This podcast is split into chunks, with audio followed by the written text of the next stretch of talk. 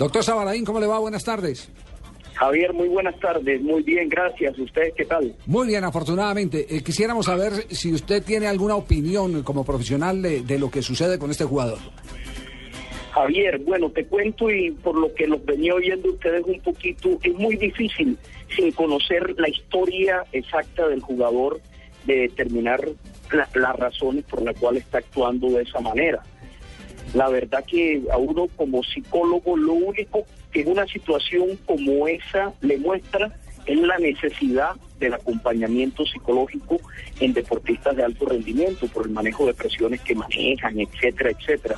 Pero darles en estos momentos un concepto de la razón por la cual lo hizo, me queda un poco difícil. Doctor Sabaraín, yo, yo quiero darle algunos antecedentes y sin comprometer, sin comprometer, por supuesto, su visión frente a un jugador específico como Luis Suárez, pero en el marco conceptual de la psicología, ¿eso qué puede significar en un deportista?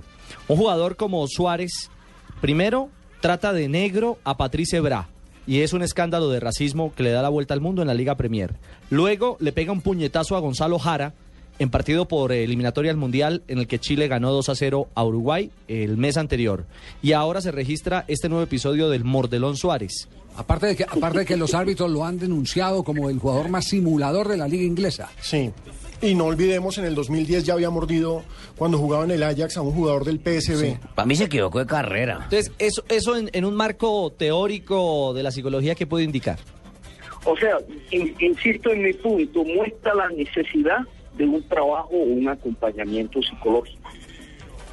Son señales que dice que definitivamente la situación del emocional, psicológica, no está en un buen momento o, tiende de pronto a generarle ese tipo de reacciones ante ciertas, ciertas circunstancias pero lo que sí les puedo decir es que nos muestra eso, esa necesidad más que encuadrarlo de pronto dentro de un cuadro psicológico sin estar documentado sobre una, una cotidianidad de, de Luis Suárez, ya queda un poquito difícil. Muy bien.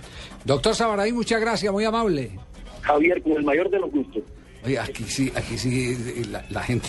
¿Qué le dicen, no? Porque también puede ser que la, ¿qué tal que la mamá hubiera sufrido de mastitis? La gente, la gente empieza. sí, ¿qué tal que hubiera sufrido de mastitis y él de pronto haya rechazado la pucha? Entonces digo, yo muerdo otra cosa. Sí. Entonces muerde ahora el día. Empieza, empieza a decir que, que, puede ir perfectamente a una notaría, cambiarse el nombre, se puede poner Kaiser Suárez.